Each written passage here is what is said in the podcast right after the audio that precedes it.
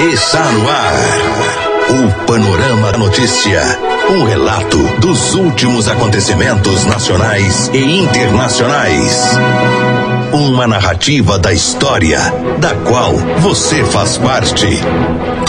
10 e 31 Bom dia, Paranaíba, bom dia, Alto Paranaíba. Hoje, quinta-feira, 10 de outubro de 2019, começando mais uma edição aí do Panorama da Notícia, a edição de número 52. Panorama da, da Notícia é o seu diário de notícias da manhã, um programa jornalístico com abrangência regional do Alto Paranaíba. Eu sou Raquel Marim, junto com Silvana Arruda. Um ótimo dia. Bom dia, Raquel. Bom dia aos ouvintes da Paranaíba FM. Você pode ouvir o Panorama da Notícia em 99,5, mais de 15 cidades do Alto Paranaíba e também através das plataformas digitais. Estamos ao vivo também em vídeo no site paranaíbafm99.com.br. O céu hoje amanheceu aberto com muitas nuvens. Neste momento, registramos média de 22 graus de temperatura em Rio Paranaíba e o dia hoje deve ser de sol, com algumas nuvens e deve chover rápido durante o dia e a noite. A máxima deve ser de 28 graus e a mínima de 18 graus. Estamos na primavera brasileira. Essa é a Rádio Paranaíba FM, a rádio que a sua voz, cobertura e alcance para milhares de ouvintes.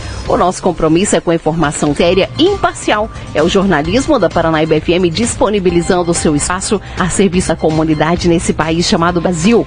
Mais um dia começando, é mais uma oportunidade de sermos ainda mais felizes. Você está na Rádio Paranaíba, a rádio que é a sua voz. Bom dia. Nesta edição do Panorama da Notícia, você vai saber que. Homem preso por invadir casa e furtar celulares foge de cela na delegacia quebrando telhado. Procon agência do Bradesco em 10 mil reais por demora em atendimento em Patos de Minas. Dupla arromba apartamento furta 33 mil reais de proprietário de pastelaria. Adenísio Teixeira toma posse como vereador em Rio Paranaíba. Tudo isso e muito mais aqui no Panorama da Notícia. Agora 10h33. Confira agora no Panorama da Notícia a principal informação desta manhã. E a Câmara Municipal de Rio Paranaíba impulsou na noite desta quarta-feira o suplente Adenísio Teixeira no cargo de vereador que ficou vacante deste, desde o último dia 1 de outubro. Ele assume no lugar do ex-parlamentar Renildo Carlos de Moraes, que teve seu mandato extinto pela Casa Legislativa. A sessão solene contou com a presença de todos os outros vereadores, o prefeito Valdir Diógenes, de familiares, amigos e população, sendo transmitida ao vivo pela Rádio Paranaíba FM. Durante a reunião, vereador que retorna à Casa das Leis prometeu cumprir todos os requisitos do cargo e agradeceu todas as pessoas que votaram nele nas eleições de 2016. O término da sessão solene, nossa reportagem conversou com Adenísio Teixeira. Confira. Noite de quarta-feira, nós estamos aqui na Câmara Municipal de Rio Paranaíba, onde tomou posse agora há pouco a, o vereador Adenísio Teixeira, que assumiu o cargo que estava vacante desde o último dia, 1 de outubro.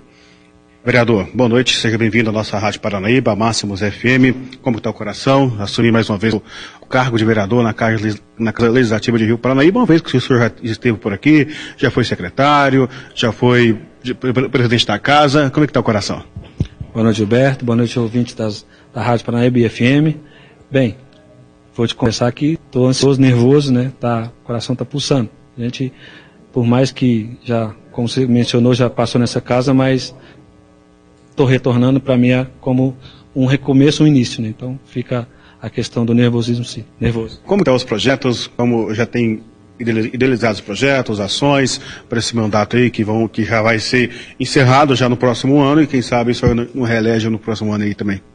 Bem, é o, a questão do futuro, né? A gente vai estar tá fazendo uma avaliação. Tô chegando agora, é, vou estar tá me interagindo com, com a casa, né? Com os projetos que estão em tramitação, é, Bem, da minha parte, eu posso dizer o seguinte, é, eu tenho primeiramente estar tá conhecendo, né, mas é, as minhas intenções aqui são dar quantidade ao que eu fiz aqui há há oito anos consecutivos, no mandato que eu fui vereador, de 2008 a 2016, né.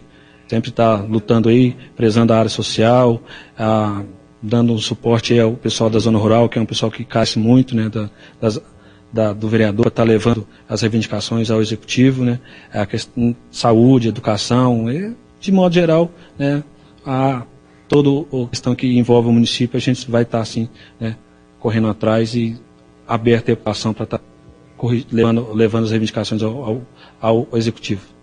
Pois é, o microfone da Rádio Paranaíba, da Máximos FM, fica aberto aí para você fazer seus agradecimentos, deixar uma mensagem para a população de Rio Paranaíba e para os eleitores que te elegeram ah, como suplente, agora como vereador nessas últimas eleições. Fica à vontade. Bem, é, aproveitar essa oportunidade, agradecer primeiramente a Deus né, por essa oportunidade, agradecer a minha família, agradecer em especial às pessoas né, que me votaram em mim na última eleição. Tive 257 votos, os quais hoje me concederam ao retorno a essa casa, me deram isso, essa oportunidade e deixar a, o compromisso aqui para com a população rio paranaibana que estarei aqui para fazer o que é correto, aquilo que todo mundo conhece da minha pessoa, né, é, tá sempre aqui lutando pelo bem do município, pelo bem da população. Pois é.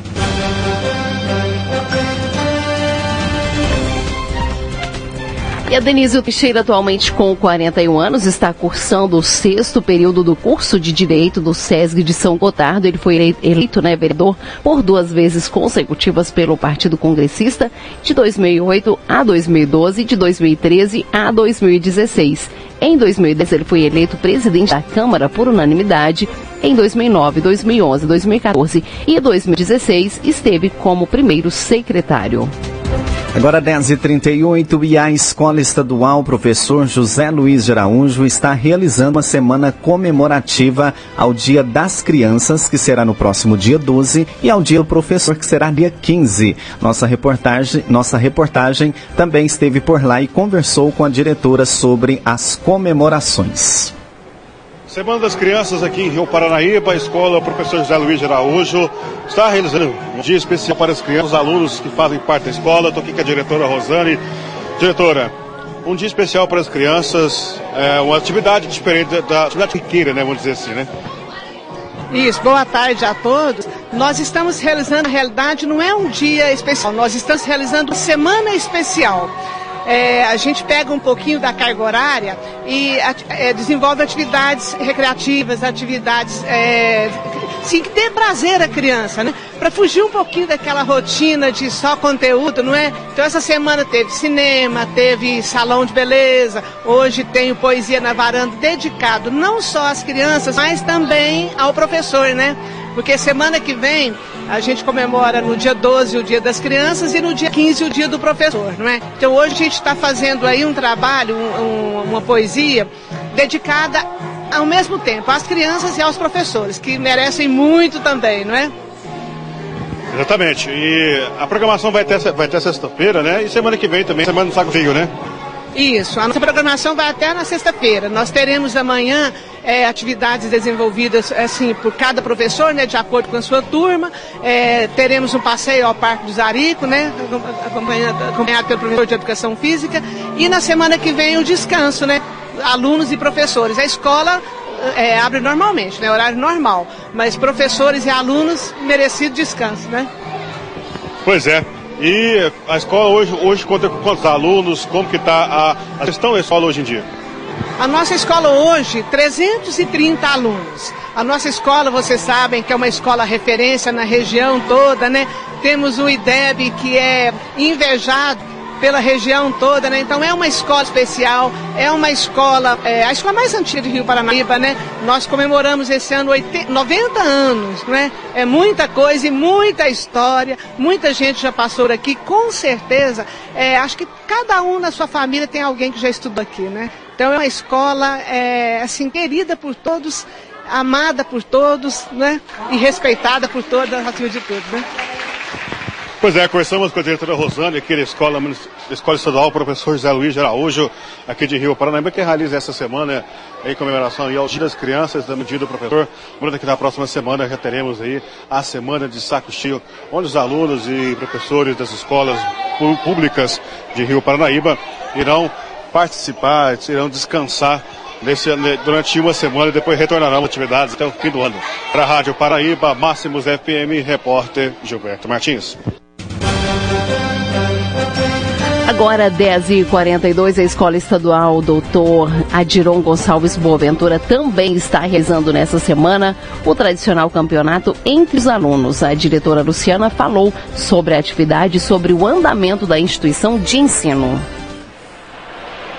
Pois é, nós estamos aqui no ginásio Bruno Fernandes, aqui no Parque do Zarico, onde está acontecendo o tradicional campeonato da Escola Estadual Doutor Adiron Gonçalves Boaventura. Ao meu lado está aqui a diretora Luciano, Luciano, seja bem-vindo à nossa Rádio Paranaíba Máximos FM. Mais um ano de campeonato, os alunos bem empenhados, né?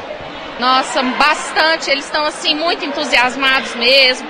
A gente está organizando o campeonato já tem praticamente dois meses, justamente para aproveitar esse momento, assim, envolver o esporte mais com a educação e estimular os nossos alunos o máximo possível. Semana que vem, semana do saco cheio, o pessoal vai dar uma descansada bacana. Ah, eu acredito que sim, né? Tem que aproveitar. E como que está o andamento do, do, ano escolar aqui na, na Doutora Giron? Olha, é, a gente vai encerrar em dezembro, né? Por volta ali do dia, eu não tenho certeza se é 15 ou 18, me falhou agora na memória. Mas é em meados lá de dezembro a gente tá encerrando. Agora a gente dá essa paradinha para a semana saco cheio, né? Que é uma. Em algumas escolas já está acontecendo essa semana, né? Já é nessa semana, a nossa semana que vem ainda. Bacana. Agradeço a sua participação, parabéns pelo campeonato. Tá, eu que agradeço a presença de vocês aqui por estar nos acompanhando, tá? Obrigada. Pois é, nós conversamos com a Luciana, diretor da escola, do Doutor Diron, aqui de Rio Paranaíba, no campeonato da escola, que todo ano é realizado aqui no Parque do Zarico. Está ali nosso locutor e programador da Máximos FM, Henrique Rodrigues, que também é professor de Educação Física, responsável pelo campeonato aqui da escola. Para a Rádio Paranaíba, Máximos FM, repórter Gilberto Martins.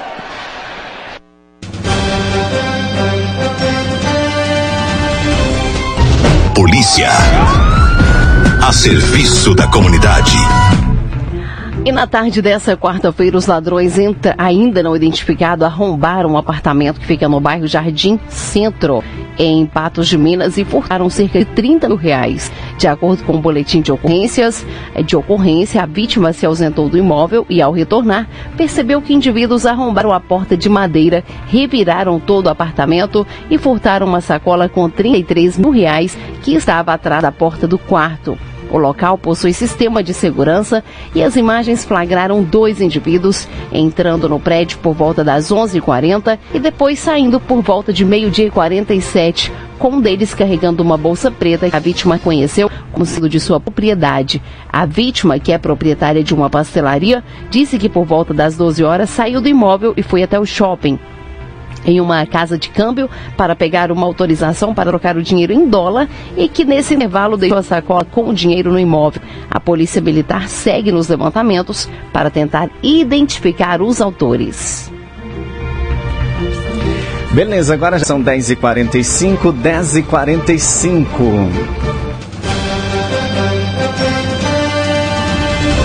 Aí o Programa de Proteção e Defesa do Consumidor, o PROCON de Patos de Minas, multou a agência do Bradesco, situada na rua Major Gotti, número 1435, por descumprimento da Lei Municipal número 5.768, de 14 de julho de 2006, com que obriga estabelecimentos de crédito a atender o usuário em tempo hábil. Segundo a lei, esses estabelecimentos devem atender o usuário prazo máximo de 15 minutos em dias comuns 25 minutos em véspera de feriados e após feriados prolongados, 30 minutos nos dias de pagamento dos funcionários públicos municipais, estaduais e federais. Na situação em questão, a senha foi emitida ao usuário dia 2 de abril de 2019 às 13 horas e 27 minutos e o atendimento foi iniciado às 14 horas e 34 minutos do mesmo dia. Sendo assim, o tempo de espera foi de 1 hora e 7 minutos, muito acima do estipulado por lei. A sanção administrativa aplicada foi de 10 mil reais e, em caso de reincidência, o valor será dobrado. O coordenador do PROCON de Patos de Minas, Rafael Godinho Nogueira, orienta todos os cidadãos que se sentirem lesados a procurarem o PROCON com seu bilhete de atendimento que comprova o fato, para que as medidas sejam tomadas, forçando essas instituições a se adequarem à legislação.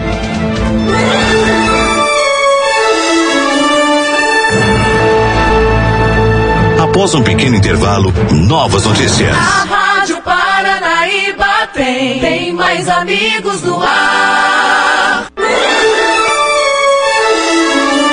Retomamos para que você saiba o que está sendo notícia hoje.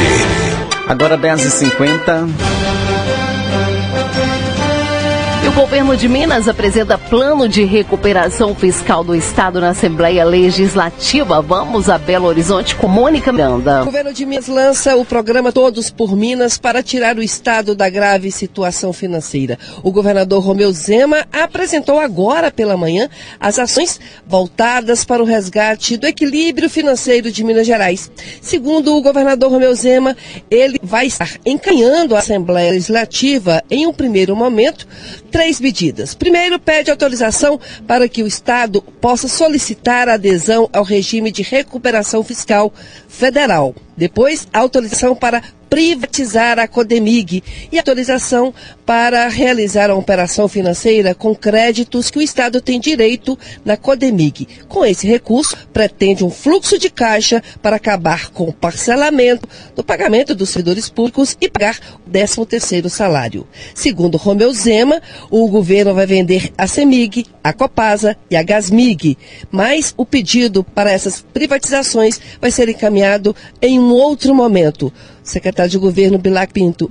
Tudo vocês dependem da Assembleia. A relação do governador Romeu Zema com a Assembleia não é boa. Tem poucos deputados, sempre tendo problemas para aprovar seus projetos. Se demorar muito, o que, que é prejudicado? Isso tem que ser votado ainda este ano, sem autorização. Municípios vão, não vão receber esses recursos a partir de janeiro. 13 terceiro fica aí com problemas. Eu não diria isso. Eu acho que sem o empréstimo, nós vamos continuando a fazer os pagamentos conforme nós estamos fazendo hoje. Infelizmente, ainda parcelar, nós não vamos conseguir efetivamente liquidar de uma só vez o 13 terceiro salário deste ano. Mas nós vamos continuar com o fluxo que nós estamos fazendo, evidentemente, com uma situação financeira extremamente precária, que é como se encontra hoje a situação de Minas Gerais. Nós vimos o secretário de governo Bilac Pinto. A dívida hoje do governo de Minas junto ao governo federal chega a 108 bilhões de reais. Repórter Mônica Miranda. Agora, o cenário político na visão de Carlos Lindenberg. Desde a semana passada eu venho dizendo aqui que o governo estava preparando para mandar à Assembleia Legislativa um pacote de medidas econômicas e administrativas para tentar restabelecer o equilíbrio fiscal do Estado. Segunda-feira seria o dia fatal para o envio das mensagens, mas o almoço na cidade administrativa entre o governador Romeu Zema e o deputado Agostinho Patrus, presidente da Assembleia, quinta-feira da semana passada, provocou adiamento porque o governo avaliou que o ambiente interno na Assembleia não estava ainda maduro para o encaminhamento das mensagens. Agostinho também não estava muito à vontade para carregar o piano em que Zema vai executar a sua sinfonia meio desafiadora. Mas ontem, finalmente, depois Agostinho Patrus sugeriu a Zema que conversasse primeiro com o colégio de líderes Antes de enviar as mensagens, o governo enviou as três primeiras dos dez projetos que buscam, como disse, restabelecer o equilíbrio fiscal do Estado e um suspiro na grave situação financeira de Minas, que vem, desde a década passada, substituindo o seu parque industrial pelo extrativismo. Isso mesmo, pelo extrativismo. Um descalabro econômico que reduziu de 29% para apenas 9% a participação industrial de Minas no PIB nacional e fazendo Minas Gerais cada vez mais dependente do minério e do agronegócio. Mas agora, com vários governos seguidos apresentando não só esse desequilíbrio financeiro, mas também déficits orçamentários, Minas chegou ao fundo do poço, a tal ponto que está sempre na dependência de medidas liminares dadas pelo Supremo Tribunal Federal.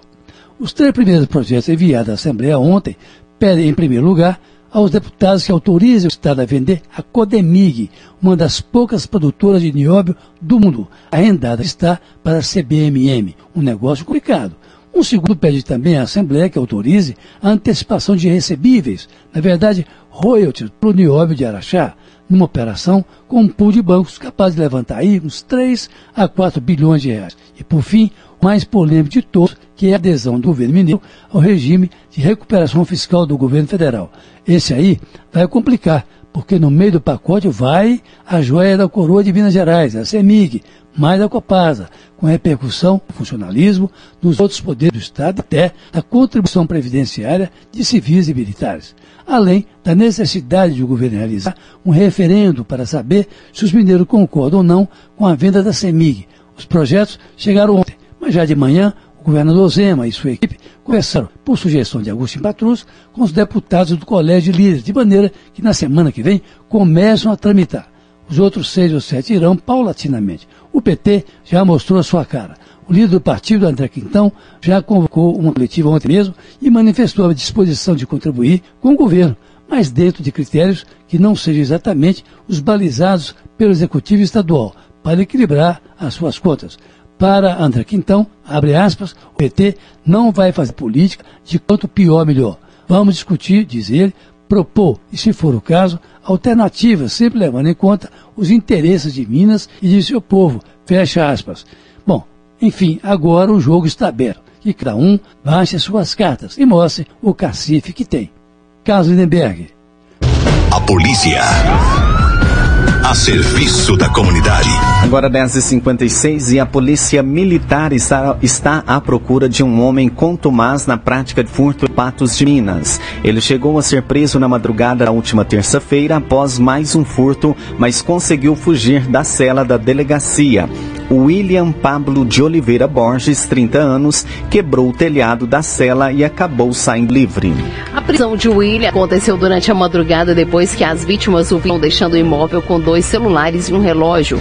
William havia pulado o muro com a cerca elétrica, escalado a sacada por meio de uma escada e chegado ao quarto das vítimas. Quando sai do local, acabou se esbarrando na porta, fazendo com que as vítimas acordassem e fossem atrás dele. A PM foi acionada e começou de imediato os rastreamentos. Foi através do rastreamento do GPS de um dos celulares que os policiais chegaram até o acusado. Primeiro, ele pegou um mototáxi na rua Sergipe e então foi para casa na rua Cristino Ribeiro, bairro Va Valparaíso. Os policiais foram até o local e durante as buscas no imóvel encontraram dos celulares e o relógio que foram reconhecidos pelas vítimas. Diante disso, ele confessou o furto, mas não entregou o outro celular, dizendo que não sabia onde havia deixado. William, que já possui uma série de passagens policiais, voltou a ser preso e levado para a delegacia. No entanto, ele não ficou muito tempo preso. O acusado conseguiu quebrar o telhado da cela anexa ao registro de ocorrência e fugiu. Até a telha do local foi quebrada. Os policiais seguem em rastreamentos para tentar a recaptura.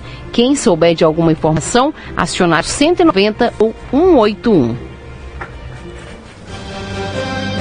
E um casal de Guimarães viveu momentos de terror na noite de segunda-feira. Bandidos de arma em punho renderam as vítimas e roubaram os pertences e fugiram em um veículo do morador. Precisando muito do automóvel, familiares pedem ajuda para encontrar o carro. O crime acontece por volta das 22h30, de acordo com as vítimas, dois homens sendo um alto e outro mais forte, portando um revólver, provavelmente calibre 38, abriram a porta da residência e obrigaram as vítimas a ficarem sentadas no sofá.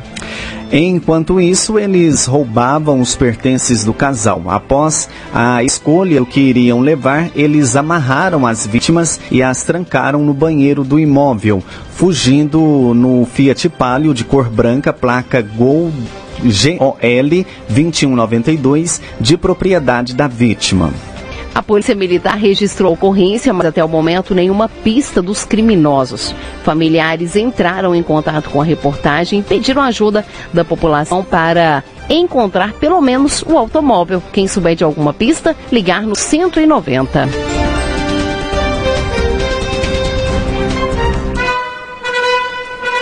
Você caminhou conosco pelo panorama da notícia. O conhecimento dos fatos faz de você um cidadão ativo. Agora 11 horas, panorama da notícia, um oferecimento de Semig.